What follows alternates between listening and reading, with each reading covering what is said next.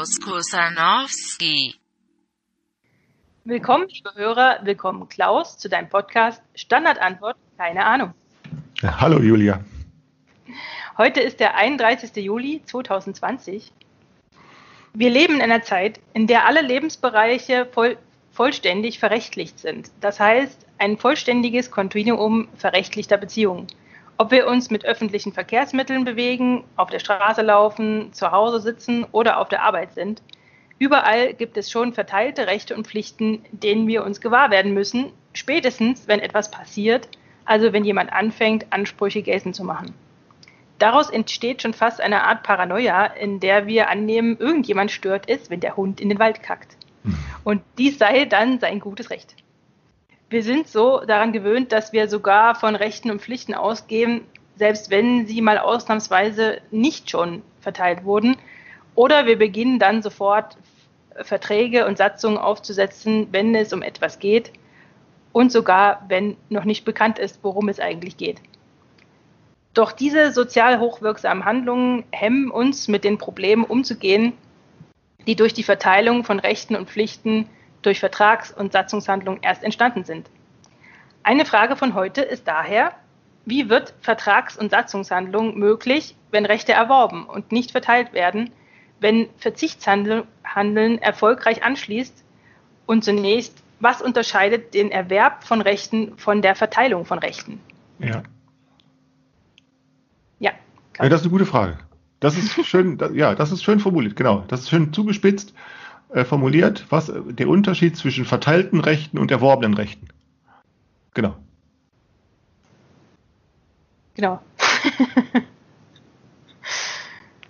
also wir, wir, hatten darüber das letzte Mal gesprochen. Ähm, als dann die Frage aufkam, so nach dem Motto, wenn man, wenn man sich erstmal in einer Situation befindet, wie auf Social Media, äh, wo noch nicht ganz klar ist, warum und wieso überhaupt, warum, warum spricht man miteinander, was will man voneinander. Ähm, das ist noch nicht durch irgendwelche Verträge oder Zugehörigkeiten zu irgendwelchen Organisationen geklärt.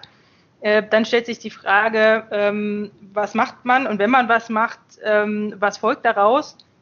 Also ich habe zum Beispiel eine, eine, eine, schöne Geschichte, die ist mir jetzt äh, wiederholt passiert. Also nicht mir, sondern anderen Leuten, aber ich das, konnte das beobachten.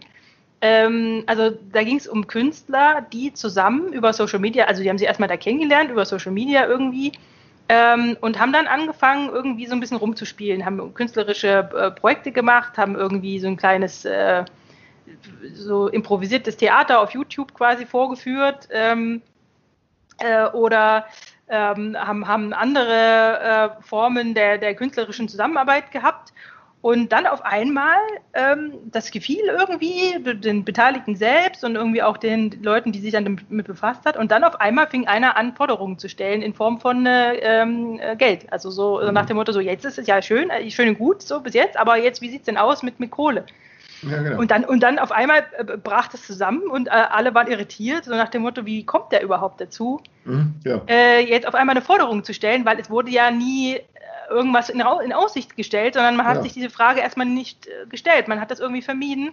Ähm, und auf einmal kam aber trotzdem jemand auf die Idee und meinte, er könne nun, weil er ja nun Künstler sei und äh, mhm. das irgendwie so zu seinem äh, zu seiner Arbeit gehört, nun könne er an irgendjemandem äh, eine Forderung richten und das verpufft nun. Das verpufft nun, genau. weil es da, weil es niemand bestellt hat. Das, hat, äh, genau. das haben sich einfach Leute gefunden, die irgendwas versendet haben, die irgendwas produziert haben und keiner hat auf einmal das Recht, ähm, also, also, oder sagen wir es anders, einer dachte nun, er hat jetzt äh, durch irgendwas die, das Recht erworben, Forderungen an irgendjemanden zu stellen. Aber er stellt dann eben fest, nee, War das hat er irgendwie, da ist nichts. Das genau. hat er nicht. Genau. Und warum? Weil er eben, weil ich glaube, der Irrtum war, weil er die Annahme war, es seien Rechte verteilt.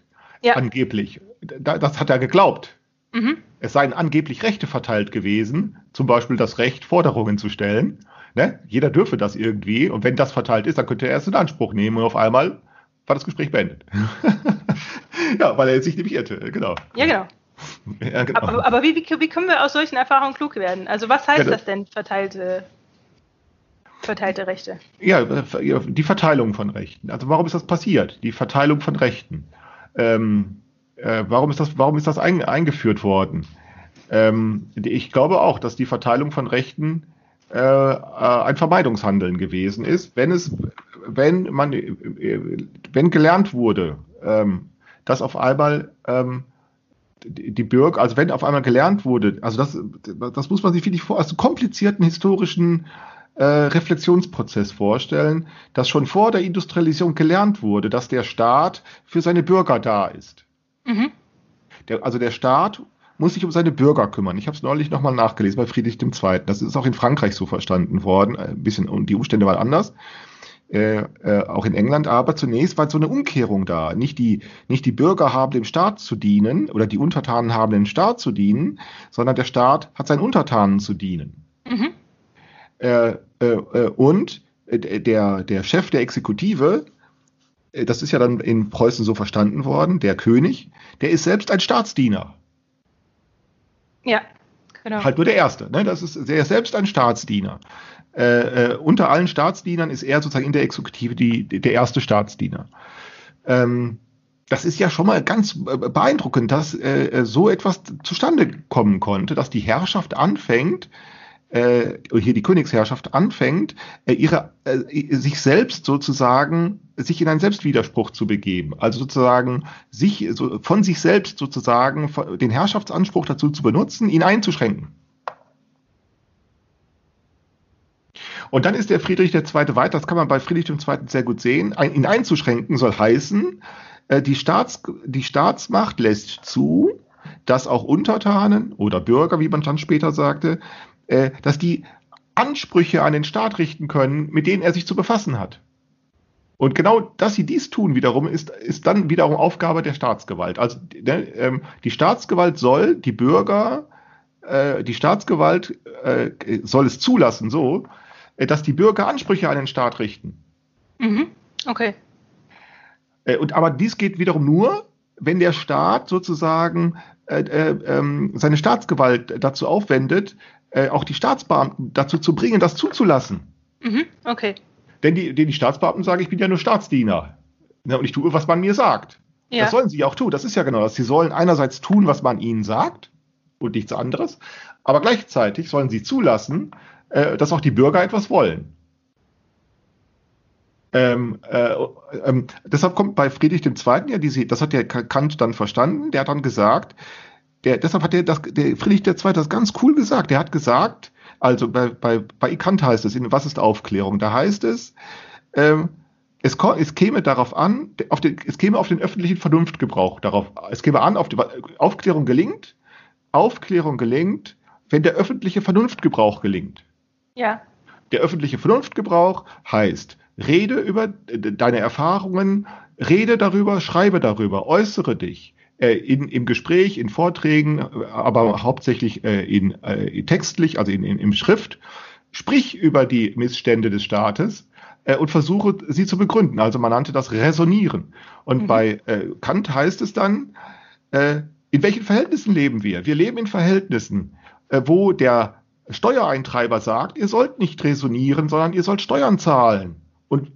Aber resoniert nicht, hört auf zu resonieren. Oder mhm. der Offizier sagt, ihr sollt exerzieren und nicht resonieren. Ja. Und dann schreibt Kant, und nur ein Herr der Welt sagt, resoniert so viel wie ihr wollt, aber gehorcht. Heißt, haltet euch an die Gesetze. Und das ist das Wichtige daran. Resoniert so viel, er meint damit Friedrich II., der sagt, Friedrich II. sagt, resoniert so viel wie ihr wollt, redet über die Missstände in der Gesellschaft, redet über die Missstände im Staat, redet darüber, denn nur wenn ihr das tut, über die Missstände im Staat zu reden, ja. dann kann der Staat sich damit beschäftigen. Ja. Dann kann der Staat sagen, ja oder nein. Aber das geht nur, also über die Missstände im Staat reden, das geht nur, wenn ihr euch an die Gesetze haltet. Also erst an die Gesetze halten und dann sagen, warum sie schlecht sind. Mhm, okay. Also ja, haltet ja. euch an die Aber Gesetze. Aber das klingt ja erstmal nicht, es klingt ja erstmal nicht so doof, wenn es denn funktionieren würde. Ja, das hat ja auch lange schmerzhaft gedauert. Das ist ja genau das, das schmerzhaft gedauert hat, äh, äh, genau das zu ermöglichen, dass der Staat sagt, die Leute sollen resonieren, also damals also begründete äh, Einwände vortragen. Das heißt resonieren. Ja. Die, Die Leute sollen begründete Einwände vortragen, aber wie soll er es denn machen? Der, wie soll denn der Staat sozusagen die Verbesserung der Lebensverhältnisse für seinen Untertanen garantieren, wenn die Untertanen nicht über ihr Leben sprechen? Mhm, okay. Aber das, äh, das, das, das wurde aber dann auch als wirksam in Erfahrung gebracht, dass das funktionierte? Ja, ja, und jetzt ist, und das, und also das ist deshalb so wichtig gewesen, weil die Leute haben das eben nicht gemacht. Deshalb hat der Kant gesagt, ihr seid nämlich nur bequem. Ihr wollt, also die Untertanen, ihr wollt mhm. Untertanen bleiben, ihr seid bequem, ihr wollt. Ah, okay, okay. Ihr wollt und das hat diesen Wandel, das hat, das hat diesen Wandel hervorgerufen. Genau, weil der, das hat nicht nur der Kant, also das hat natürlich nicht nur der Kant gesagt, das nee, war dann, ich meine, das war in dieser Zeit, auf einmal war das erkennbar, gesagt, ihr seid nämlich schön bequem, ihr tut einfach nur, was man euch sagt. Mhm. Aber da, das reicht nicht. Ihr müsst natürlich tun, was man euch sagt, aber ihr könnt mit eurer Unmündigkeit, ihr könnt, ihr könnt euch darauf nicht verlassen. Das bringt nichts. Wenn ihr euch darauf verlasst, dann landet ihr immer im Jammer. Ja. Und ihr landet immer in der, äh, in der Unterdrückung. Mhm. Ihr müsst sozusagen anfangen, Einwände dagegen zu formulieren. Ja. Also sprich, mach, öffn betreibe öffentlichen Vernunftgebrauch. Aber wenn ihr das nicht tut, mhm. dann geht's nicht. Und äh, genau das war tatsächlich traumatisch. Deshalb hat man dann, deshalb ist dann in Deutschland oder auch in Preußen Demokratie, als dann nach 19, äh, 1920, 1919 äh, und dann später 1949 Demokratie eingeführt worden ist, da gab es diese Verhältnisse immer noch, dass die Leute nicht so selbstverständlich den öffentlichen Vernunftgebrauch praktiziert haben. Mhm. Weshalb man dann gesagt hat, die Leute müssten auch von ihren Freiheitsrechten Gebrauch machen. Was soll denn der Staat tun, wenn sie es nicht tun? Ja, genau. Die Leute, es reicht nicht nur, und deshalb hat man Rechte verteilt und hat dann Rechte verteilt als Bestimmungsrechte. Äh, man, es sind ja nicht nur, und es geht bei solchen Rechten ja nicht nur um Wahlrecht oder so etwas, sondern es geht ja mehr. Es geht um das Recht, Unternehmen zu gründen, Vereine zu gründen, Bürgerinitiativen zu gründen, sich einzubringen in Behörden, äh, Einwände zu schaffen. Gewerkschaften. Genau, Gewerkschaften. Ne? Macht es eben auch äh, mhm. so. Äh, und äh, äh, deshalb haben sie Rechte verteilt das Rechte verteilt. Und jetzt ist es eigentlich nur dadurch gelungen, dass man eben, dass, dass nicht etwa sozusagen diese Struktur sich geändert hat, sondern nur dadurch, dass man sozusagen den, dass ein Kartenhaus der, der Konsumwirtschaft aufgebaut hat. Jetzt auf einmal müssen die Leute Rechte in Anspruch nehmen. Und jetzt auf einmal müssen sie es tun. Also Rechte als Konsumenten oder Rechte als äh, Produzenten oder Rechte als Leser oder Rechte als Autoren oder Rechte als Verkehrsteilnehmer. Aber dann haben sie eigentlich nicht viel davon. Also du kennst das beispielsweise, äh, wenn, wenn Touristen, äh, weiß ich nicht, in ein, eine Pauschalreise buchen äh, und äh, da heißt es, dass, äh, das Hotel ist äh, in ruhiger Lage und dann fordern sie Regress, weil da krähen Hähne. Mhm. So, dann fordern sie, ne, fordern sie Minderung, weil da ein Hahn gekräht hat. Und im Katalog steht aber drin, äh, in, ruhiger, in ruhiger Lage. So, und jetzt mhm. muss ein Richter sich damit beschäftigen, ob, wenn ein Hahn kräht, das noch, ob die Formulierung trotzdem stimmt. Ja. ja. So. So, und genau das ist unser Zustand. Jetzt machen sie von diesen Rechten Gebrauch, aber eigentlich haben sie nichts davon, weil eigentlich nur äh, äh, äh, solche Rechte äh, äh, gefordert werden, die sich aus Konsum ergeben. Und da, wo politische Rechte in Anspruch genommen werden soll, da sind die Machtverhältnisse eigentlich immer schon entschieden. Das kannst du, das hast du genau bei der äh, bei der Partei, Piratenpartei erlebt. Mhm. Da ist nämlich so, dass diese Parteiorganisationen äh, die Staatsgewalt unter sich aufgeteilt haben und genau da das Gleiche geschieht, was mit Konzernen auf Märkten geschieht. Die Gewinner des Spiels die bauen, die, die schließen sich nach unten ab und sagen, wir bestimmen, wie das Spiel weitergeht. Die, mhm. die, die, die ändern die Regeln zu ihren Gunsten oder zu ihrem, äh, zu ihrem Vorteil. Das bedeutet, ein anderer kommt da nicht so leicht rein. Ja. Und genau das gilt für die Piratenpartei und das genau das gleiche können wir gegenwärtig bei der AfD beobachten. Die, die machen dann die Regeln so, die Zugangsregeln, also zur, mhm. zum Parlament, die machen die so, äh, dass du eigentlich keine Chance hast. Mhm. Äh, oder nur, oder wie damals mit den Grünen, mit sehr viel Ach und Krach. Mhm. Und das hat auch sehr lange gedauert. Ähm, äh, da, da, das geht darum, dass du sozusagen, äh, bevor du eine Partei gründest, musst du erstmal Unterschriften sammeln, dann musst du das mal Satzungen herstellen. Das geht alles noch, dann brauchst du dann so und so viel, um zur Wahl zugelassen werden zu werden, brauchst du 25.000 Unterschriften. Wie, wie war es noch? Ja, ja, irgendwie so in dem Dreh. Genau, irgend sowas.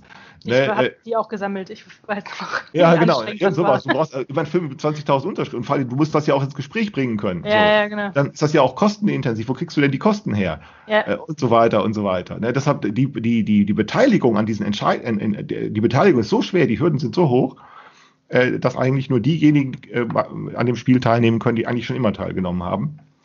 Und diejenigen, die es dann versuchen, nur mit sehr viel irrem Aufwand. Ja. Ähm, äh, und das heißt, da nimmst du nun politische Rechte in Anspruch, die dir, aber warum ist das so schwer? Antwort, die sind nämlich nur zugeteilt. Ne? Und die Parteien wiederum haben aber ihre, äh, ihre Beteiligung an der Staatsgewalt, ich rede in Deutschland von diesen vier Parteien, äh, die haben ihre Beteiligung an der Staatsgewalt aber nicht zugeteilt bekommen, sondern die haben die erworben. Im Laufe eines langen Zeitraums. Also, mhm. und weil sie sie erworben haben, äh, kann man ihnen die nicht mehr wegnehmen. Okay, aber, aber was heißt erworben? Also erworben klingt für mich immer so nach, äh, ich habe etwas dafür, ich, ich gebe etwas und bekomme etwas dafür. Äh, nee, nicht, nicht durch Kauf erworben, äh, sondern angeeignet durch, äh, durch, durch lange Prozesse, der, durch Kommunikation, also angeeignet. Also die wurden äh, erworben, heißt äh, an, angeeignet und zugestanden. Durch Kommunikation, nicht durch ja, eine Gegenleistung. Nee, nee, eben nicht durch eine Gegenleistung, sondern durch einfach durch, durch die Praxis selbst, also durch den Gebrauch. Also gebraucht, ah, okay. erworben, äh, ähm, genau, also an, an, der SPD kann man das sehr schön sehen. Die SPD ist da ganz deutlich eine schöne Partei, wo man das sehen kann. Äh, die SPD ist entstanden in dem Staat, wo der Staat lernen musste, im, äh, äh, dieser Bismarck-Staat wieder lernen musste, dass Politiker ein äh, etwas Bestimmtes tun, das alle anderen nicht tun. Also das Berufspolitiker beispielsweise. Mhm ähm, dass die ihre, dass die sich um ihre eigenen Angelegenheiten kümmern, zwar immer mit der, mit der Auskunft, äh, es dient dem Staat oder es dient den Bürgern, äh, äh, aber letztlich äh, äh, in ihren Verhandlungen unter sich geblieben sind, dass sie überhaupt erstmal verstehen lernen mussten, äh, ähm, dass äh, beispielsweise der Abgeordnete ein Gehalt bekommt. Mhm. Okay. Ja, das haben die vorher nicht gemacht, weil sie gesagt mhm. haben, nö, das sind, das kann nicht gehen, dass die ein Gehalt bekommen ähm, äh, dass es beispielsweise Parteiorganisationen gibt, wo man sagt, ich äh, Vorsitzender, Stellvertreter, ne, so eine regelrechte formale Parteiorganisation. Mhm. Das hat Herr Bismarck immer noch abgelehnt, weil er gesagt hat, nö, mit einem gewissen Recht. Er hat das mit einem Recht abgelehnt, weil er sagt, diese Parteiorganisationen, das sind Parteiidioten. Äh, das sind Parteiidioten. Ich glaube, er nennt den Art, ich glaube, er formuliert es mit Fraktionsidioten, sagt er. Fraktion, irgend, irgend so etwas. Ich, ich mhm. kann den irgendetwas mit Fraktionsidiot oder. Und, und, was, und, was, und was unterstellt er damit? Ja, dass die sich eigentlich nicht für den Staat und damit für das Wohlergehen aller interessieren, sondern nur für äh, sich die, selbst. Genau, für ihre Partei. Orga genau, okay. Und das stimmt auch. Also, ja, ja, ja sicher. ja, ja, ich weiß. das, das, stimmt, stimmt auch. Also, das kann man schon sagen. Das tun sie nämlich auch. Das hat der Bismarck frühzeitig erkannt. Deshalb war er gegen diese ganze Parteiorganisation sehr skeptisch. Die kümmern sich nur um ihre Partei. Was nämlich genau auch, aber genau das ist passiert. Mhm. Äh, die, äh, die, bei der SPD kann man das sehr gut sehen. Und übrigens aus dem gleichen, aus einem sehr ähnlichen Grund hat äh, wenige Jahrzehnte später, äh, nicht, nicht Jahrzehnte später, sondern wenige Jahre später, Rosa Luxemburg, äh, genau diesen, auch diesen Prozess der, der, der Funktionärsbildung äh, beobachtet in der SPD, hat gesagt, das muss aufhören, weil nämlich, wenn die weitermachen, diese Funktionäre, diese Parteifunktionäre, ne, äh, später dann Friedrich Ebert, so die ersten, die es dann gab, so, wenn die weitermachen, dann, dann kümmern die sich nur noch um sich selbst. Mhm. Ne, da, ja. da, hatte sie recht. Also ja, die, die, die, Rosa Luxemburg ist zu einer ähnlichen Einschätzung, als Kommunistin ist sie zu einer ähnlichen Einschätzung gekommen wie Otto von Bismarck früher, schon wie Otto von Bismarck schon in den 50er Jahren. Äh, äh, und äh, äh, also sie, sie hatten beide recht. Mhm. sie hatten beide recht, aber es sind beide daran gescheitert weil die Parteiorganisation sich dann doch durchgesetzt hat. Sie hat nämlich dann festgestellt, dass es Funktionäre gibt äh, und die Funktionäre, die organisieren ihre, nun ihre Karrieren und dann mhm. tun die genau das, was die Manager in den, äh, in den Konzernen auch tun. Äh, sie leiten sozusagen das Kapital um, also hier in dem Fall das Organisationskapital, das leiten sie um zu ihren eigenen, das leiten sie um in ihre eigenen Taschen, wenn man das so nennen kann. Ne? Ja. Genau das geschieht auch. Okay. Und das ist, dann der, das ist dann der Prozess des Erwerbens. Und das dann, damit sind die erworben, diese Machtstellungen. Die sind erworben und wenn die erstmal erworben sind, kannst du die nicht mehr abschaffen. Wohingegen zugeteilte Rechte, das haben wir ja jetzt mit der Corona erlebt, Versammlungsfreiheit ist nur zugestanden, ne? Wahlrecht ist nur, äh, Versammlungsfreiheit ist zugestanden, Gewerbefreiheit ist zugestanden äh, oder zugeteilt. Und weil das nur zugeteilt ist, kann man schlagartig sagen, jetzt nicht mehr. Aber kann man sich von erworbenen äh, Rechten auch befreien? Ja, du darauf verzichtest, natürlich. Und das ist genau. ja auch wieder so das Interessante, dass es erstens fast nicht geht, nämlich diejenigen, die diese Rechte dann erworben haben, werden nie darauf verzichten, aber unter bestimmten Bedingungen passiert es eben dann doch. Das ist ja auch, das, das kann man ja sehr wohl auch äh, in der Römischen Republik feststellen. Da hat es, da, da haben dann die Patrizier, die haben diese Rechte an Land erworben und damit auch die Herrschaft über den Raum und mhm. damit die, die, äh, die Herrschaft über die, die Zolleinnahmen, Steuereinnahmen und so weiter. Ähm, und dann haben die Plebejer versucht, äh, ähm, äh, gleichberechtigt, also Gleichberechtigung herzustellen, dass sie genauso Rechte haben im Staat, in, in der Römischen Republik. Ja. Äh, und das haben die Patrizier abgewehrt. Äh, und diese Abwehrungsversuche, die waren selber wiederum widersprüchlich, so, äh, äh, so dass sie irgendwann das zugestehen mussten, dass die Plebejer eben auch Rechte im Staat haben, hat aber dann nur dazu geführt, dass die Strukturen beibehalten worden sind, nämlich dass der, dass die Aristokraten, die Patrizier eben doch den Vorsprung hatten. Aber das ist eben genau das, der Verzicht. Mhm. Äh, äh, das ist genau äh, das, was in der Regel, auf, also der Verzicht auf erworbene Rechte, das, mhm. was in der Regel nicht geht. Das macht keiner okay. so einfach. Das kannst nee. du auch gar nicht. Und zwar deshalb nicht, weil du nicht, das hat auch sehr pragmatische Gründe, äh, weil du nicht weißt, wie soll es denn dann gehen? Ja. Yeah. Wie soll es denn gehen? Also wenn wir beispielsweise sagen würden, ähm, wir verzichten auf, ähm, wir verzichten auf ähm, äh, äh, darauf, dass sozusagen immer mehr Dienstleistungsunternehmen entstehen, die Dinge produzieren, die keiner braucht, was ja stimmt. Mhm. Erstmal, wie soll sich der Verzicht Ja, aber wie soll, wie soll, man diesen, genau, wie soll sich dieser Verzicht überhaupt erst organisieren? Genau, genau. Und, und äh, erstens, das geht schon nicht. Äh, und zweitens, ähm, äh, selbst wenn es gelänge, äh, ja, wie, wovon sollen wir denn dann leben? Ja, genau. ja, ja, ja, irgendwie müssen wir ja auch von irgendwas leben. So. Und wir können nicht, wir können nicht zaubern und sagen, wir, äh, wir, wir, wir können nicht einfach zaubern und sagen, wir zaubern mal äh, die Notstandsverhältnisse, die Bedürftigkeitsverhältnisse des 19. Jahrhunderts wieder her. Äh, geht auch nicht. Und aber dieser, dieser Erwerb ist eben keine, es gibt sozusagen keine Methode für diesen Erwerb. Den gibt es eben nicht. Genau. Richtig, das ist ganz genau der Punkt. Es gibt keine Methode. Äh, äh, ganz genau. Das ist nämlich, und das sind auch unvorhersehbare Ergebnisse. Es gibt keine Methode, aber was man sehr wohl machen kann, und deshalb kommen wir gleich zu Ischgl mhm. und so etwas, äh, äh, oder zu einer Befruchtungsökonomie. Äh, mit, genau, eine Methode gibt es nicht, denn das kann nicht auf Methode beruhen. Genau. Äh, kann überhaupt nicht sein. Ja, sonst wäre es schon wieder korrupt, weil dann wüsste man schon wieder, wie es genau. geht. Ganz genau, ganz genau. Das kann überhaupt nicht. Aber, aber, was man sehr wohl machen kann, ist, man kann solche, man kann so Spiele anfangen, äh, äh, die um sich sozusagen zu, zu, zu, zu äh, anhand der Schwierigkeiten, also äh, schwierige Spiele anfangen, an der, anhand der Schwierigkeiten man dann feststellen kann, wie schwierig das so etwas ist. Und dann kriegst du einen Begriff dafür, wie Macht funktioniert oder wie, ähm, wie hartnäckig Macht funktioniert und warum sie so unumstößlich ist. Weil nämlich die, diese Prozesse, die dazu führen, sehr, sehr schwierige Prozesse sind.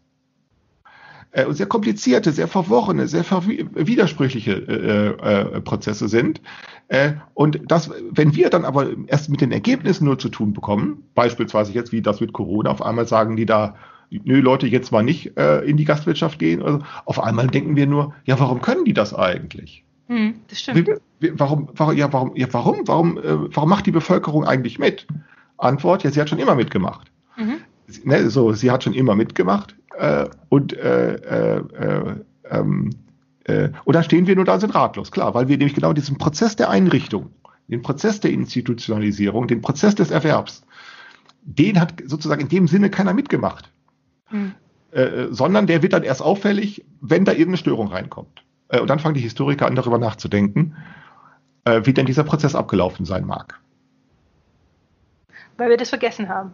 Weil äh, das, genau, weil es war eigentlich niemand dabei. Ja, genau. Es war eigentlich niemand dabei. Es waren, zwar, es waren zwar Menschen immer darin verwickelt, aber die Ergebnisse, die das dann nach sich zieht, äh, ähm, ne, um nochmal dieses Thema Rosa Luxemburg, auch das ist ja interessant. Warum, hat, warum haben sie diese Frau eigentlich umgebracht 1919? Ähm, die Frau war nämlich wirklich auch wie so, ein, wie, so ein, wie so ein Haifisch. Die wussten, die hatten Angst vor dieser Frau, weil die nämlich nichts anderes getan hat, als sich erstens mit Sozialdemokraten zu streiten und zweitens hat sie dies über äh, die Presse getan. Sie hat also die Presse angeworfen, mhm. also die, die, die Parteipresse, äh, und äh, hat, hat sich Schrift, und zwar hartnäckig, hartnäckig, hartnäckig. Sie hat also publiziert. Und mhm. das haben alle anderen nicht getan und das ist auch verbreitet worden äh, und das ist auch gelesen worden. Und da hatte keiner eine Erklärung dafür, warum die Leute also aufgebracht waren. Und deshalb hatten sie vor dieser Frau so Angst. Die war nämlich eben, weil sie eben nicht bewaffnet war, weil sie eben keine Drohung, keine, keine wie sagt man, keine Gewaltdrohungen geäußert hat, sondern die war nur publizistisch tätig. Und dafür hatte keiner eine Erklärung. Äh, man konnte nur sagen, die muss damit aufhören. Und dass sie nicht aufhörte, haben sie sie umgebracht. Ne? Ähm, weil, weil sie war im Begriff, äh, Macht zu erwerben durch Publikation. Sie, hat, sie hatte sozusagen einen, einen Vorteil genutzt. Ja. Genau. Sie hat einen Vorteil genutzt, den die andere in der gleichen Weise nicht genutzt. Sie hat nämlich sehr polemisch, sehr und sehr scharf und sehr intelligent teilweise äh, hat sie äh, hat sie sozusagen äh, die Partei, also hat sie, wie sagt man, äh, Parteiagitation betrieben, aber durch Massenmedien. Mhm. Parteiagitation. Das, was heute normal ist. Ja, genau. Richtig, was heute gang und gäbe ist und wo heute wir alle mit der Schulter zucken und sagen, meine Güte, wo wir teilweise lachen würden drüber, genau das ja. hat die getan. Ja. Und deshalb hatten die Angst vor dieser Frau, weil, weil die, äh, die etwas getan hatte, was so noch keiner getan hat. Und, die, und es kann unter Umständen sein, äh, dass sie das selbst gemerkt hat, äh, dass sie das selbst nicht gemerkt hat. Äh, mhm. Etwas ähnliches war auch bei Bismarck der Fall. Der Bismarck fing an, sich für seine Politik zu rechtfertigen. Ja. Äh, so, der hat, äh, und das haben alle anderen nicht so getan. Und deshalb war der allen immer so einen Schritt voraus. Mhm. Ähm, ähm, aber es kann eben sein, dass die Leute, die damit auf einmal anfangen, ähm, ähm, äh, selbst nicht wissen, warum sie das eigentlich tun. Das heißt, mhm. also wir sind sozusagen über die Kontingenz unseres Handelns, über die sind wir uns nicht immer im Klaren, können wir uns ja. auch nicht immer im Klaren. Und das nee. wird jetzt sehr, sehr deutlich, jetzt mit Social Media wird das mehr als deutlich, dass die Kontingenz unseres Handelns hoch fraglich ist. Grundlos, nutzlos, zwecklos. Was soll das alles? Okay. Das heißt, der Versuch wäre, aber das heißt aber, man kann sich, also das ist sozusagen nicht die naive Vorstellung, dass man sich von Vertrags- und Satzungshandlung verabschieden könne. Genau. So nicht. Nee, genau. Sondern wir sagen, wir wollen sie unter andere Voraussetzungen stellen. Genau, wenn du die nämlich. eben heißen, dass man eben diese Rechte und Pflichten nicht verteilt, sondern okay. erwirbt erst, erst im Prinzip so eine Art äh, durch so eine Art Notwendigkeit. Kann man das eben sagen? Nicht. Nee, eben nicht. Durch, eben der Verzicht darauf. Also genau der Verzicht darauf zu sagen, es gibt eben nicht, also das ist ja beim Spiel. Wie könnten wir ein Spiel auffassen? Ein Spiel ist ein, ein Arrangement, äh, wo Beteiligung oder Nichtbeteiligung genauso folgenlos, äh, grundlos und folgenlos. Grundlos kannst du dich beteiligen und folgenlos kannst du aufhören. Mhm. So könnte man ein Spiel nennen. Ob wir Skat spielen, ob wir Fußball spielen, das ist eigentlich erstmal sehr egal. Du kannst ohne Nennung von Gründen kannst du mitmachen. Du kannst sagen, ich will, der Grund ist nur, ich will mitspielen, das reicht. Äh, und äh, ich will nicht mehr mitspielen, du hast wieder auf. Und das ist dann folgenlos. Das könnte man Spiel nennen. Das, also ist es nicht etwa die Zwecklosigkeit oder so oder diese Selbstbeschäftigung, das ist es nicht, sondern die Grundlosigkeit des Anfangs und die Folgenlosigkeit des Aufhörens. Mhm. Das würde ich ein Spiel bezeichnen. So, und jetzt könnte man sich auf ein Spiel einlassen, das genau so anfängt, also grundlos, nutzlos, zwecklos, das also auch so aufhören kann, nämlich folgenlos, aber, aber nicht aufhören muss. Also nicht folgenlos aufhören muss. Das heißt aber, das ist, ist quasi keine, es, liegt quasi keine Notwendigkeit vor, die wir imaginieren. So, das müsse jetzt aber so und so gehen, sondern die sich sozusagen, sozusagen erst, erst also zum Beispiel, wenn man jetzt sagt, man hat, will jetzt Geld äh, sammeln. Genau. Dann stellt sich ja die Frage, ja, wie soll es denn gehen? Genau. Und, und dann. Äh, Kommt schon die Satzung. Genau, und dann, und dann, naja, und noch bevor es zur Satzung kommt, äh, dann ist die Frage, naja, aber wer sammelt es denn ein? Genau, das ist auch schon eine Satzungsfrage. Wer sammelt es denn ein und, und wo, wo geht es hin? So, das heißt aber, wenn man das vermeiden will, sich darüber so Gedanken zu machen, dann kann man ja eigentlich nur sagen, ich mache eine Kasse auf, fertig. Genau. Oder? Richtig, genau, ich. Also nicht, genau. Die Antwort, wer sammelt Geld ein? Ich. So, ja. so ich sammle jetzt Geld ein, aber, und jetzt kommt, ich nehme das nicht einfach an. Das ist ja genau das Wichtige jetzt. Wenn ich es nur einfach annehme, äh, dann würde ich sagen, gut, dann gibt der Geldgeber, äh, da kann ich dann wiederum annehmen, dass der kann zwar sagen, es sei eine Spende, oder es ist geschenkt oder so, ja, aber auch dann sind immer noch Erwartungen über ein Gelingen im Spiel. Also denn die Frage ist ja, was soll das Ganze? Und mhm. deshalb würde ich dann sagen, ich nehme nur Geld an dann, äh, wenn ich äh, prinzipiell äh, die Freiheit genieße und das Recht mir herausnehme, ich betone prinzipiell, mir das Recht herausnehme, über den Verwendungszweck zu schweigen, beziehungsweise Widersprüche zu äußern, beziehungsweise äh, erstmal herausfinde, was ich mit dem Geld soll. Machen soll. Also entweder ich rede nicht drüber oder ich rede ungenau drüber äh, oder ich rede ein andermal drüber. Äh, äh, dass ich sozusagen erstmal sage, hm, du kannst mir Geld geben, ja, aber frag mich nicht wofür. Und das geht? Wie kann, wie kann das, wie kann nun jemand die Bereitschaft haben, das zu tun? wenn er Geld hat, das er selbst nicht braucht und, und jetzt selber etwas getan hat, das selber, äh, wo, über dessen Handeln er selber auch keine Auskunft gibt. Also das ist ja genau das, was der Christian tut. Wenn er sagt, ich habe so Kritzelkärtchen, ne, und dann sagt er, was wäre, wenn ich die, äh, also das sind so Kritzelkärtchen, die, die, der, wenn ich Stück, was sagt er gesagt, 50 Cent oder so, oder was hat er gesagt? Oder, oder ein Euro, ich weiß nicht mehr, was es war, also Stück 50 Cent, so Kritzelkärtchen, und was ist, wenn ich davon so 100 Stück Packen gegen eine Gabe äh, weitergebe. Äh, und das Geld, das ich nun habe, das brauche ich überhaupt nicht, weil die Kritzelkärtchen habe ich überflüssig, die bei mir rumliegen mhm. und das Geld brauche ich nicht. Das sind dann 50 Euro oder was dann zustande kommt. So, und jetzt sammelt er diese, nimmt er dieses Geld, also, weil, äh, und jetzt tut er grundlos etwas, äh, was ich, was macht er, er könnte es mir geben. Also, mhm. warum kann er es einfach tun? Ja, weil ich über meinen Zweck, also im Sinne von ich sammle ein, also ich sage, ich sammle ein und entweder ich schweige über die Zwecke oder ich gebe ungenaue Auskunft über die Zwecke oder ich gebe seltsame Auskünfte über die Zwecke oder ich gebe erst später Auskunft über die Zwecke, weil er sagt, ja okay, der rechtfertigt, der rechtfertigt sich nicht für sein Handeln, nämlich Geld anzunehmen, dann rechtfertige ich mich nicht für mein Handeln, es herzugeben. Er gibt es mir dann einfach. Mhm. So, jetzt habe ich, jetzt stand sie vor, jetzt habe ich 50 Euro in der Kasse. Und jetzt weiß ich natürlich, von wem es kommt. So, aha, oh ja, jetzt habe ich 50 Euro. Und jetzt können wir wirklich. Ist, ja, aber es ist interessiert, äh, inter, äh, aber es irritiert dich trotzdem, wenn äh, dir jemand ohne Kommentar Geld überweist. Ja, natürlich. Äh, äh, zunächst, also zunächst, jetzt, und jetzt habe ich 50 Euro in der Kasse. Und genau das mhm. hat Christian ja gemacht. Der hat es nicht mir gegeben, sondern er hat es der Britta gegeben, aber es ist ja im Prinzip egal. Er gibt es der Britta und sagt, ja, da hast du Geld. Sie, sie sagt auch, sie macht sich ansprechbar für Annahme von Geld. Äh, äh, und auch, also ich würde, ne, ja, und, ähm, und jetzt, ja, jetzt liegen ja 50 Euro in der Kasse. Und jetzt lautet die Auskunft, ja, wenn das jemand haben will, soll er sich melden. So, und jetzt stehst du da, wer meldet sich? Und witzig ist, es meldet sich erstmal keiner. ja, klar.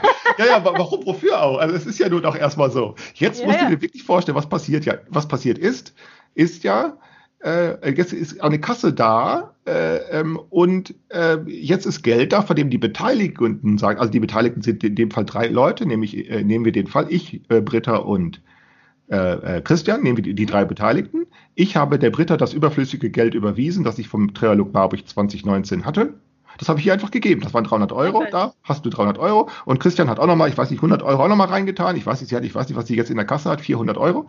Und die, äh, die, äh, die Gabe lautet nur, da hast du es. Ich, ich, ich muss mich für mein Handeln, nämlich für die, ich für die, weder für die, weder für die Hergabe noch sie für die Annahme gegenüber irgendjemandem rechtfertigen. Wir ja. machen das halt einfach. Und jetzt auf einmal ist Geld da und jetzt ist wirksam vermieden durch diese, durch dieses kleine Arrangement, das, die, die Beteiligten nämlich äh, handeln in Bezug auf einen Verzicht. Und äh, sie, sie, der, der, der Verzicht, den die Beteiligten leisten, der ist aufeinander abgestimmt. Das heißt also, Christian verzichtet in dem Fall auf 50 Euro, ich verzichte auf 300 Euro und äh, Britta verzichtet darauf, äh, die, äh, dieses Geld zu behalten.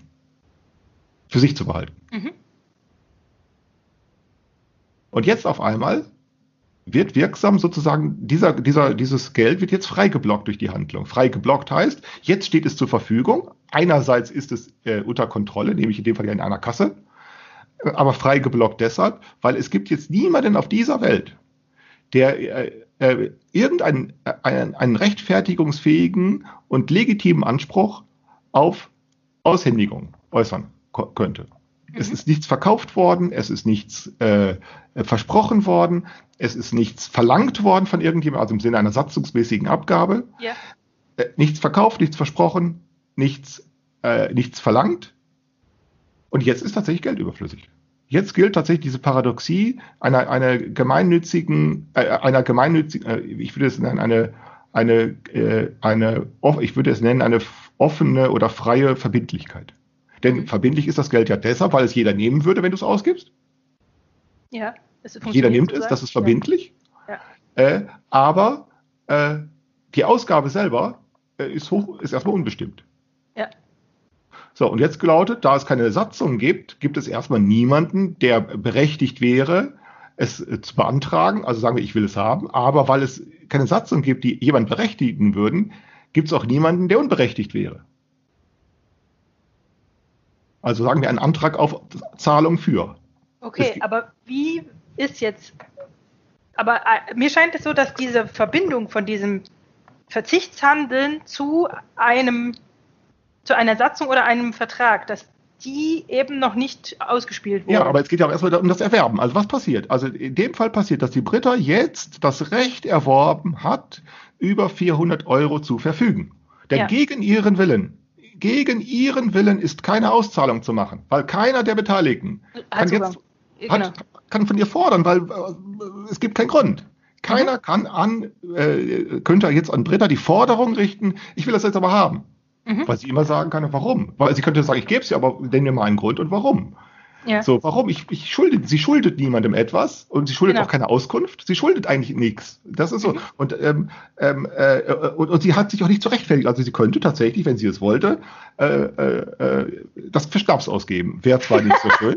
ja, das könnte sie ja im Prinzip, ja, weil sie ja nicht verpflichtet ist, es anzunehmen. Aber äh, wichtig ist, äh, äh, sie hat es erworben. Mhm. Und genau dieser Erwerb, der ist jetzt un, un, unumkehrbar. Also man müsste schon Gewalt anwenden, äh, man, also man, man, muss es schon stehlen, also um es zurückzubekommen. Also es, ja, äh, und auch das geht schwer, weil das ja auf dem Girokonto ist. Also, aber es, du verstehst, das ist jetzt einfach ja. erworben durch den Vollzug der Handlung. Äh, durch den nicht bestellten, nicht erwarteten und nicht sozusagen nicht durch den nicht geordneten Vollzug von, von Handlung. So, und jetzt ist die Frage, kann man so, äh, kann man jetzt, wenn sich da, äh, wenn sich da jetzt äh, äh Interessen dran richten, kann man dann weitere nicht geordnete Handl Handlungsvollzüge provozieren. Denn Indem man zum Beispiel sagt, also ich, ich, ich äh, bin da ja, ich sag mal, ich bin jetzt ein Fan von der Idee. Ja, ja also so, ich sage jetzt, äh, ich, ich würde das gern ausprobieren äh, was passiert, wenn man da Geld einzahlt. Was, was entwickelt sich daraus? Weil das ist eben ein Kontingent, das ist eben nicht, nicht vorgezeichnet. Genau. Ähm, äh, das heißt, mehr als, als, die Faszination, das auszuprobieren, äh, gibt es erstmal so nicht. Genau. So, und äh, die Frage ist, ich, ich, ich habe immer nur das Problem, dass ich noch nicht weiß, wie. also ich weiß, ja, richtig. Ich weiß ja, nicht, genau. wie, wie ich äh, was einzahlen könnte, weil das hat, da hat man schon mal drüber gesprochen in einem, in einem anderen Podcast. Äh, es geht ja nicht darum, einfach nur da Geld einzuzahlen, genau. sondern es geht darum, Geld einzuzahlen, was überflüssig ist. Genau. Richtig. Das heißt, es, ist, es ist, wäre quasi für mich, ich würde mich selber unter Druck setzen oder ich würde, würde das Ganze torpedieren äh, oder, oder korrumpieren, wenn ich jetzt einfach zu meinem Konto gehe und, und ja. von meinem normalen Geld, was ich quasi durch meine Erwerbsarbeit ja. erworben habe, äh, genau. äh, da was überweise. Da, darum ja. geht es eben nicht. Es soll ja genau. ein Spiel bleiben. Das heißt, Richtig. es muss Geld sein, was überflüssig ist, was durch irgendwas erworben wurde, was eben genau. selber überflüssig ist. Genau. In meinem Fall war ja die Idee zu sagen, na, ich, ich verkaufe irgendwas, was ich häkel, äh, ziehe meinetwegen die, die äh, Materialkosten noch ab, weil die, die bezahle ich ja erstmal von meinem, von meinem Geld, aber aber die Arbeit an sich, um so ein Produkt zu erzeugen, wäre ja. überflüssig, weil ich habe Freizeit, mit der ich erstmal nichts anfangen kann. So, jetzt mal so, ganz genau. überspitzt. Genau. Das funktioniert genau. nur leider nicht so einfach. Das genau. habe ich jetzt auch festgestellt. Ja, ja. genau. Ja, es geht alles nicht so einfach, genau. Nee, das ist das alles, alles, alles nicht so einfach. Äh, da braucht es Zeit und irgendwie auch äh, ähm, Möglichkeiten, das an den Mann zu bringen. Ähm, aber ich meine, mein Gott, also das ist ja, man muss ja nicht auf ein Pferd setzen, man kann ja auch mal, äh, vielleicht fällt mir ja noch irgendwas anderes ein. Aber, oder vielleicht fällt auch jemand anders noch irgendwas ein und hat da auch Bock drauf, äh, das mal auszuprobieren. Aber letztendlich anders als so ähm, geht es erstmal nicht. Dass man ein Spiel macht, was eben scheitern kann, aber nicht muss. Genau. So, und, und, wenn man diese Schwierigkeiten jetzt auf einmal sieht, jetzt auf einmal merkst du, also äh, diese Schwierigkeiten, ne, du sagst, ja, warum nicht? Äh, es ist eine gute Idee, aber es geht nicht so gut. So, ja, ne? So, genau. aha, ja, was, woran fehlt es denn? Ja, klar, es fehlt jetzt an geordneten Voraussetzungen, fehlt es. Mhm. Ne? Äh, es sind die geordnet, es fehlt an geordneten Voraussetzungen, denn hätten wir solche geordneten Voraussetzungen, dann, ja, dann können wir, dann ist es ganz leicht. Ne? Also genau. äh, dann ist es ganz leicht. Wir haben geordnete Voraussetzungen für äh, das Gelingen von Straßenverkehr, weshalb du dir einfach ein Auto fahren kannst, setzt dich rein und fährst los. Mhm. Aber hättest du die nicht, geordnete Voraussetzungen, dann, dann ist das sehr, sehr schwer. Bau mal ein ungefährlich. Auto. Ungefährlich. Ja, vor allem, es war halt auch ein Auto zu bauen, ist ja schon schwierig genug. Also das ja, ist ja genau. schon intelligent gewesen. ein Auto, ein Viertakter, ist, das ist äh, also schon verrückt, äh, ja, so einen Motor zu bauen. Auf jeden Fall. Also, äh, äh, und dann merkst du, das ist auch beispielsweise der Grund, weshalb in den Entwicklungsländern, die nicht einfach Schulen bauen können und nicht einfach Krankenhäuser bauen können, äh, weil es fehlt an geordneten Voraussetzungen. Äh, äh, und einfach nur ein Schul, eine, ein Projekt, eine Schule bauen oder einen Brunnen bauen oder ein Krankenhaus bauen oder eine Wasserleitung bauen, ändert nichts Grundsätzliches daran, dass die geordneten Voraussetzungen fehlen. Und die kriegst du nicht herbeigezaubert. Nee. Das habe ich, äh, das, das hab ich sehr eindrucksvoll ermerkt, gemerkt. Äh, es gab zum Beispiel, als ich äh, an der Universität war, als ich noch studiert habe, äh, gab es, äh, ich hatte ja, ähm, äh, ich habe ja Strömungsdynamik auch, auch studiert und da war ich an einem Institut äh, Fluidsystemtechnik, die sich eben auch mit, mit Pumpen und sowas beschäftigt haben. Und da war eben eine Idee, äh, Pump, Brunnenpumpen äh, äh, für Entwicklungsländer, die da, also da, da, irgendwie, dass man da hinfährt und dann irgendwie da Pumpen einbaut, damit die eben tiefer bohren können, um irgendwie noch am Grundwasser zu kommen. Und das Problem war eben nun, äh, äh, ja, jetzt fahren die da hin und bauen da eine Pumpe ein und äh, dann geht die kaputt. Ja. So. Warum? Weil da die, das Wasser ganz anders ist, weil da ja. viel Sand und Staub und was ja. weiß ich was ist. Ähm, ja. Und, äh, und äh, äh, an Ersatzteile hat da keiner gedacht. So. Genau. Das heißt, du brauchst ja auch erstmal jemanden, der ja. die dann repariert und dann entsprechend wieder in Gang, Gang setzt. Und damit äh, und so sterben immer ganz schnell äh, so, solche guten Ideen.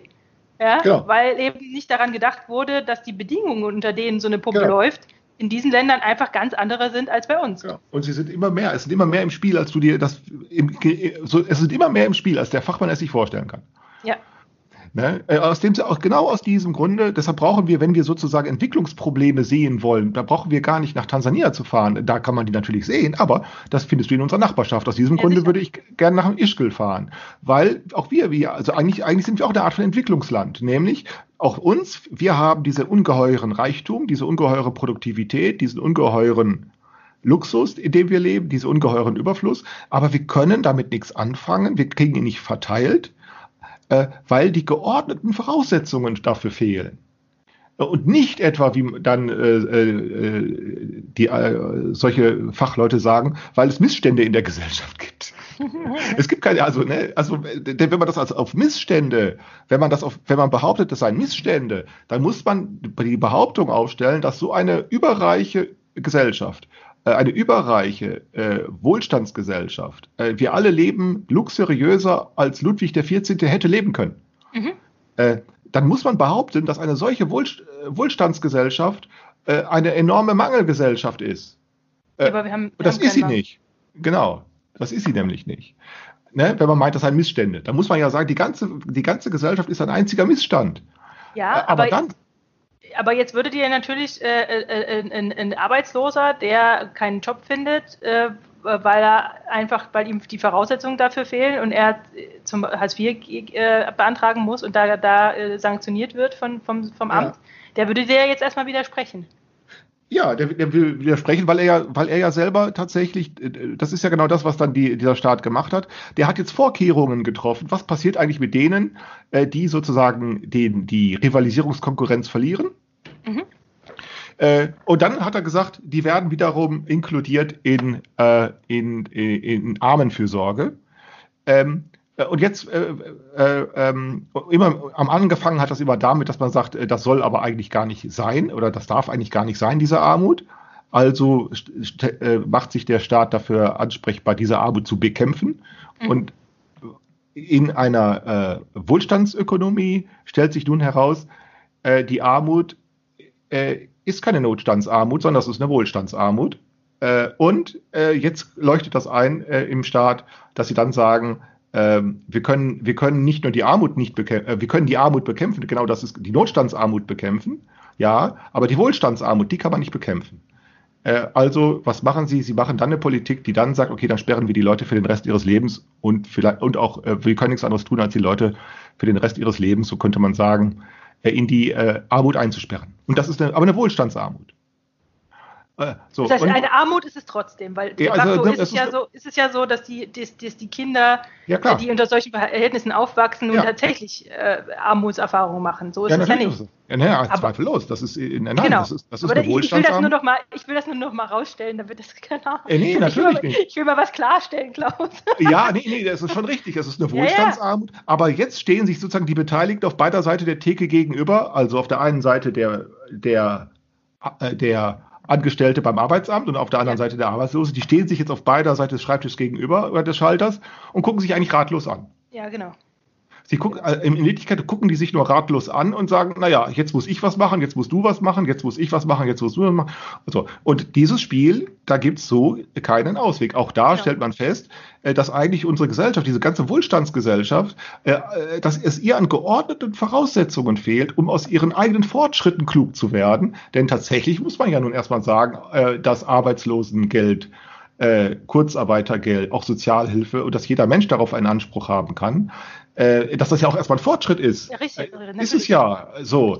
Äh, und es ist ja auch weltweit, äh, also das kann man ja schon sagen, dass aus Deutschland äh, in dieser Hinsicht Weltmeister ist, sowas. Ne? Aber ja, Fall, ja. jetzt sind diese Fortschritte erzielt worden, aber jetzt geht das ganze Spiel sozusagen ins Leere, weil jetzt weiß man nicht weiter. Und, und genau. sie können, und weil das eben auch vermachtet ist, also arbeitslos, das ist auch vermachtet, äh, äh, können sie immer nur eingerichtete Machtspiele wiederholen.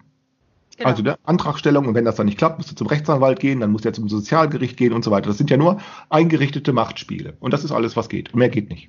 Genau. So, und dann sage ich, da kannst du protestieren, so viel wie du willst, da kannst du Arbeitsloseninitiativen gründen, da kannst du äh, über die Straße rennen, du kannst machen, was du willst. Das ändert nichts daran, dass die geordneten Voraussetzungen fehlen. Und die kannst du nicht herbeizaubern, die kannst du auch nicht herbei protestieren. So, und äh, auch, und dann muss man sich, dann, dann halt es auch, das hilft auch nichts, wenn du Mitleid hast. Also es hilft ja, alles nichts. Es hilft alles nichts. Also äh, gerade, gerade habe ich manchmal das Gefühl, wenn dann Initiativen aus einem Mitleidsgefühl entstehen, dass die das Ganze noch eher schlimmer machen als Genau. Das ist nämlich, das ist nämlich genau diese Tafelbewegung da. Äh, darüber darf ich jetzt oder nicht diese, reden. Oder, oder diese, es gab so ein, es gab jemanden, der hat einen, in Berlin war das, glaube ich, der hat einen Bus äh, umgebaut, so dass quasi ab, äh, dass sozusagen Obdachlose darin duschen und, und sich äh, frisch machen konnten. Ja. So, also der ist da irgendwie rumgefahren und hat dann gesagt, nee, er möchte aber, und damit, mhm. damit, ähm, das, das, das sieht natürlich erstmal als eine, als eine gute Idee aus, so nach dem Motto, er, er kümmert sich drum, ja. er, er, er will nicht, dass die Leute da irgendwie, äh, äh, äh was ich, ähm, das ist ja ein hygienischer Faktor sozusagen. Ähm, aber auf der anderen Seite äh, ist es ja so, dass, es, dass dieses Verhalten dann die Umstände eher zementiert, indem sie genau. sozusagen diese, äh, diese, diesen Service sozusagen in Anführungszeichen den anderen, also damit kann man ihnen ja wieder vor, das vorwerfen. Also man kann ja dann, ja. dann wieder den Arbeitslosen sagen, na ja, aber dann geht doch, dann geh doch zu dem Duschbus. Dann, dann warum genau. musst du denn hier jetzt so? Genau. Ne? Also dann, das Ganz ist genau. genau, das ist Richtig. eigentlich sehr sehr pervers. Ganz genau. Die, die, die stellen, genau, das ist genau wie diese Tafelbewegung, die es da gibt. Ne? Genau. Die, die schaffen nämlich nun ein Angebot und jetzt setzen sie sozusagen die, äh, die, die Armen und die, Arbeits, äh, die Arbeitslose und die Obdachlosen, die setzen sie jetzt unter den Druck, du könntest doch dieses Angebot annehmen. Ne, und warum tust du es denn nicht? Und dann ist dann als nächstes die Frage, ja, was woran fehlt es dir denn? Ach, dir, dir fehlt es ja an nichts und so weiter. Mhm. Genau. Äh, äh sie, sie, und, und das auch, schon auch, und auch aus diesem Grunde machen, äh, äh, benutzen die dann solche Angebote. Äh, aber das führt dann nicht dazu, dass es ihnen am Ende besser geht, sondern nur, äh, sie, sie, äh, ähm, ähm, sie, sie kommen sozusagen aus dieser Mühle nicht raus, dass die, dass diese eingerichteten, äh, dass diese Fortschritte weiter fortschrittsbedürftig sind. Genau. Ne, so, aber nur noch mehr und andere Methoden und bla bla bla, ja. ja diese, Fort, die, die, die, diese Fortschritte, wir kommen irgendwie nicht dazu, die zu genießen. Mhm. Äh, weil wir immer meinen, ähm, also wir hatten vorhin darüber gesprochen, es ist so bequem, unmündig zu sein. Da, so hat das dieser Kant formuliert damals. Und wir sind in der umgekehrten Situation. Bei uns die Bequemlichkeit, nämlich die Mündigkeit. Ja. Man, könnte, Leute, man, kann ja protestieren, man kann genau. ja sich beschweren, das kann man ja machen. Ganz genau. Fuß aufstampfen. Ne? Alle machen von ihrer Mündigkeit Gebrauch, also von öffentlichen Vernunftgebrauch, betreiben öffentlichen Vernunftgebrauch, beklagen die Missstände, beklagen, wie schlimm alles ist, betreiben Fußaufstampfen, äh, stellen Forderungen hier und da, alle zeigen, zeigen, wie mündig sie sind. Und das ist sehr bequem, dieses Spiel, weil das ändert nämlich schlicht nichts daran, dass du die geordneten äh, Voraussetzungen nicht durch Fußaufstampfen nicht herbeistampfen kannst. Okay, aber von da, was kann man denn in Ischgl lernen jetzt? Genau. Also worum geht es da? Ja, und jetzt wäre meine Idee, ist, wenn, wenn es gelungen ist, immerhin eine solche kleine Summe da zustande zu bringen, also sagen wir, es sind 300, 400 Euro oder was. Jetzt könnte man ja auf die Idee kommen zu sagen, na ja, äh, was macht man denn mit dem Geld? Irgendwann muss man es ja nun ausgeben. Und dann würde ich sagen, ich würde einen Antrag stellen und würde sagen, dieses Geld und weiteres wird gebraucht, um eine Expedition nach Ischgl äh, zu, unterhal äh, zu finanzieren. Expedition heißt ein, einen Tagesausflug äh, irgendwo müssen wir eine Übernachtung finden für eine Gruppe von vier, fünf Leuten oder sechs Leuten, eine Expedition zu organisieren und mal zu schauen, äh, so einen Ort aufzusuchen, wo so eine, äh, wo, so eine extreme wo so eine extreme Verschwendungswirtschaft betrieben wird. Denn das ist ja da, ne? Diese ganze Konsumtrottelei, die da organisiert wird, diese, dieses Sodom und Gomorra, wie es hieß, dieses Alpen, ne? In, Sodom und Gomorra in den Alpen, äh, da mal aufzusuchen, weil ich nun annehme, es müsste rein, rein hypothetisch, müsste in einer solchen Verschwendungsgegend, wo extrem viel Verschwendung äh, betrieben wird, äh, da müssten enorme Quellen für Ressourcen, äh, Ressourcen, da müssten enorme Ressourcen für äh, Überfluss zu finden sein. Also Überfluss, all diese Dinge, die dabei anfallen oder abfallen bei dieser Verschwendung äh, und gegen die sich die Leute indifferent und urteilslos verhalten. Mhm. Also die nicht durch irgendwelche organisationalen Verfahren auf irgendeine Art und Weise schon äh, bearbeitet sind. Also, also Überfluss. Und dann könnte man sich schauen, können wir nicht einfach mal einen, einen, äh, einen Tag ähm, dahin fahren? Man müsste dann Fotoapparat, pro Person Fotoapparat, äh, was zu schreiben, ähm, äh, was zu schreiben, ähm, eine Tasche für, um dann mal hinzufahren, einfach ähm, zu fotografieren, äh, zu, zu sammeln, also Flugblätter zu sammeln, Gespräche zu führen mit, mit, mit, äh, mit Einwohnern oder äh, sich, sich Plakate anzugucken, öffentliche Einrichtungen anzugucken. Äh, wo sind hier äh, Quellen des Überflusses, die niemand nutzen kann? Und ähm, die Idee wäre äh, sozusagen wie so eine Art Expedition oder wie so eine Art äh, ja, Forschungs, als, als eine Forschungsreise aufzufassen, um dann mal zu sagen, welche, wenn man was, was immer man findet, ob das, äh, äh, ob das äh, irgendwelche Sprayereien sind, die ähm, äh, hier bei uns im Dorf wird etwas Interessantes gerade ausprobiert. Da, da wo man richtig schön sieht, wo sie versuchen, Überfluss zu nutzen. Äh, ähm, äh, wir hatten nämlich hier oben am Sportplatz, wir haben hier so einen, so einen Bolzplatz, da stand so ein Holzpavillon rum. Äh, der, warum der auch immer da gebaut worden ist, äh, weiß ich nicht. Ähm, äh, und der wurde dann, weil der, der wurde dann von Jugendlichen, wurde der dann so beschmiert und alles Mögliche. Und dann hat, hat sich hier die, Dorf, die Dorfleute gedacht, ähm, äh, dass die Dinge sieht dann furchtbar hässlich aus. Sie machen den sauber, aber wenn sie ihn nun sauber machen, äh, äh, dann kann man den nicht wieder einfach nur so da rumstehen lassen, diesen Holzpavillon. Und dann geht es wieder von vorne los. Genau, dann geht es wieder von vorne los. Also haben sie nun angefangen, den einzurichten, wie so eine Wohnstube. also da sind, alle, da sind alle Türen offen, da sind, ne, das sind, also das ist nicht irgendwie abgeschlossen oder so. Sie haben angefangen, den einzurichten, ähm, äh, äh, und zwar mit Sachen natürlich, die so jeder im, in im Haushalt so hat, mit Bildern, mit einer Uhr, äh, mit, mit Kissen, also also Dinge, die jeder so im Haus hat und die, die man nicht kaufen muss. Äh, äh, und dann haben sie draußen so eine Bierbank hingestellt und dann haben sie eine, hat auch noch jemand im Keller gefunden, eine alte Dartscheibe hingehängt. Und jetzt sieht das Ding aus wie gepflegt. Mhm. Äh, und, und jetzt haben sie da ein, ein, ein Schild hingemacht, Pavillon oben am Bolzplatz für Fahrradfahrer. Wir haben hier sehr viel Fahrradtourismus. Sie haben eine Beschilderung ausgehängt äh, als Raststätte. Als Raststätte, Raststätte für Fahrradfahrer. Als Raststätte für Fahrradfahrer. Und dann haben sie auch eine Kasse hingestellt, eine abgeschlossene Kasse. Sie haben ein, ein kleines Regal hingestellt. Da kannst du dann für einen Euro eine Dose Bier kaufen oder eine Dose Cola. Ja, und ist klar, äh, weil natürlich kann die Kasse geklaut werden und so etwas, aber sie sagen, so viel geht da ja auch nicht rein, weil sie dann sagen, so egal. Ist es so wenig los, ja. Genau, es ist sowieso so wenig los und wenn da mal zehn, wenn da je, jemals 10 Euro reinkommen in die Kasse, äh, wenn die jemand klaut, na gut. Äh, deshalb haben sie da so eine, die ist zwar abgeschlossen und festgemacht, aber die kann man klauen. Also, aber trotzdem, äh, sie gehen einfach hin und versuchen, den ganzen Überfluss, den sie in ihren Wohnungen haben, da einzurichten, um in einem öffentlichen Raum, ja, ja, ich meine, Geschmacksfragen, und also ich finde, das geschmacklich sieht das natürlich nicht so hübsch aus, aber im selben Augenblick, wo man das merkt, stellt man an Geschmack äh, andere Forderungen. Man sagt, ist doch egal, ob es irgendwie ein bisschen kitschig ist oder so. Ja, genau. Ist doch egal. Es reicht ja völlig erstmal das Gelingen. Ne, das gelingt. Also dieses Phänomen habe ich, hab ich bei mir selber auch schon beobachtet, als ich mir darüber Gedanken gemacht habe. Du weißt ja, ich, ich, beschäftige mich ja so mit, mit so Ideen, wie kann man diesen Überfluss nutzen, zum Beispiel um äh, Räumlichkeiten äh, äh, wieder herzurichten, irgendwelche ähm, Häuser oder so, die, die keine, keiner mehr haben will. Ähm, und da ist mir dann auch, habe ich mir, der, der André hat mich drauf gebracht, es, es gibt so eine, es gibt so Webseiten, die dann eben auch, wo man dann kostenlos äh, sozusagen Sachen auch, äh, also man stellt halt etwas ein und sagt, naja, gegen Abholung hier kostenlos, ich, ich schenk's, verschenk's mhm. quasi.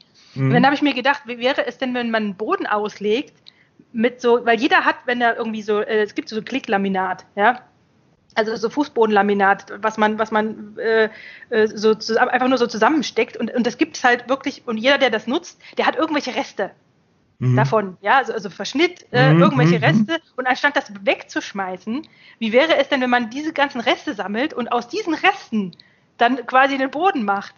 Und, ich, und da dachte ich mir so, mein, mein, Gott, wie lustig sieht das denn bestimmt aus, wenn du, wenn du aus allen möglichen Farben, äh, ah, Mustern ja. und so weiter so einen Boden ja, machst. Ja? ja, klar, wenn du dann wenn weil, du noch eine Tapete dann, hast. Ist, ist, wenn sozusagen der Anspruch fehlt, dass es jetzt besonders ästhetisch sein soll oder besonders wohnlich oder besonders äh, äh, äh, äh, heimisch, passend zur, zur Decke oder was auch immer, wenn du das alles weglässt und sagst, darum geht es überhaupt nicht, Genau. Sondern, sondern die Idee ist sozusagen nur, kommt, äh, würde es zustande kommen überhaupt, wenn das ja. sozusagen die entscheidende Frage ist und ja. nicht, äh, sieht es jetzt besonders toll aus, genau. ähm, dann kommen solche witzigen Sachen bei raus. Den also kann ich, ich mir das, vorstellen. Ich werde das hier an meinem Schreibtisch auch machen. Ich äh, habe mich seit Jahren, seit Jahren ärgere ich mich darüber, dass hier immer alles so voller Kabel ist.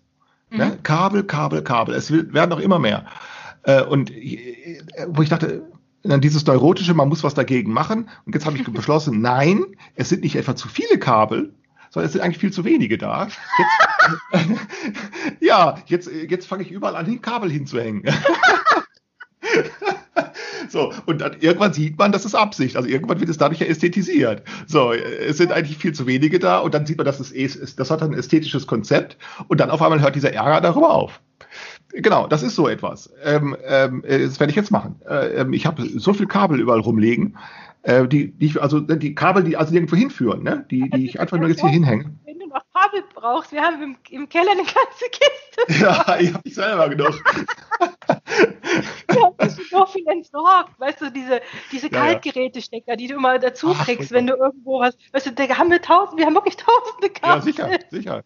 Ja, also deshalb meine Idee, mal nach Ischgl zu fahren. Die Annahme lautet, also es müsste im Prinzip so sein, dass dort ein gigantischer Überfluss zu finden ist ähm, äh, und äh, den niemand sucht, für den sich niemand interessiert und dann mal hinzufahren und dann wäre mal die Idee bei der die Auswertung äh, bei der Auswertung sich mal die Bilder zu zeigen, die die Plakate zu zeigen, die Stellen zu zeigen äh, und dann mal so rein fantasiemäßig mal zu spekulieren, darüber zu spekulieren, welche Voraussetzungen müssten erfüllt sein, damit man dieses oder jenes äh, intelligent nutzen kann.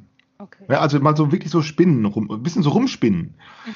Äh, nicht also sozusagen äh, Planung Plan, machen und genau, sondern eben wirklich rumfantasieren äh, äh, äh, weil man dann so ein bisschen so ein Gefühl dafür bekommt, ähm, äh, was Gesellschaft alles nicht kann. Auch. Ne? Also was, dass das eben auch, und dass das eben an, an ihren geordneten Möglichkeiten liegt, also an ihren, wie ich es dann nennen würde, geordneten Ordnungen. Und geordnete Ordnungen machen es extrem schwer, äh, dass andere Voraussetzungen geordnet werden. Also, ne, und deshalb würde ich sagen, in dieser Hinsicht leben wir tatsächlich in einem Entwicklungsland. Auf einmal kann ich hier Dinge sehen, nach dem Prinzip eines Vexierbilds. Äh, äh, ich kann hier auf einmal äh, Verhältnisse sehen, also als Vexierbild sehen, wie sie in den Dritte Weltländern herrschen. Nämlich die Dritte Weltländer finden keinen Anschluss an die Industrialisierung und wir umgekehrt finden keinen, keinen weiteren Austritt, also keinen weiterführenden Austritt aus diesen, mhm. aus diesen geordneten Verhältnissen wir können uns sozusagen, wir können keinen weiteren Fortschritt, Anpass, Anpassungsleistung an, an, an, an den durch die Gesellschaft selbst produzierten Möglichkeiten finden. Ja. ja ähm, stattdessen bedienen wir immer nur, stattdessen bedienen wir, richten wir uns in Ruinen ein. Und deshalb meine Idee, also so eine Kasse zu nutzen und dann zu sagen, und, und die Krönung wäre, wenn man so eine Expedition macht, und die Krönung wäre, und das klappt wahrscheinlich nicht, aber das wäre das Fantastische, machen so eine Expedition, es wird Geld äh, akquiriert, damit man es für diese Zwecke ausgeben kann. Und idealerweise sollte hinterher noch was übrig bleiben, das man dann mhm. zurückgeben kann in die Kasse. Das ist also sozusagen die Erkundung von Überflussmöglichkeiten selber Überfluss produziert, den man dann weiter nutzen kann. Ich finde, das ist ein schönes Schlusswort, Klaus. Wir haben schon wieder eine Stunde rum. Ja. Also machen wir nächstes Mal weiter.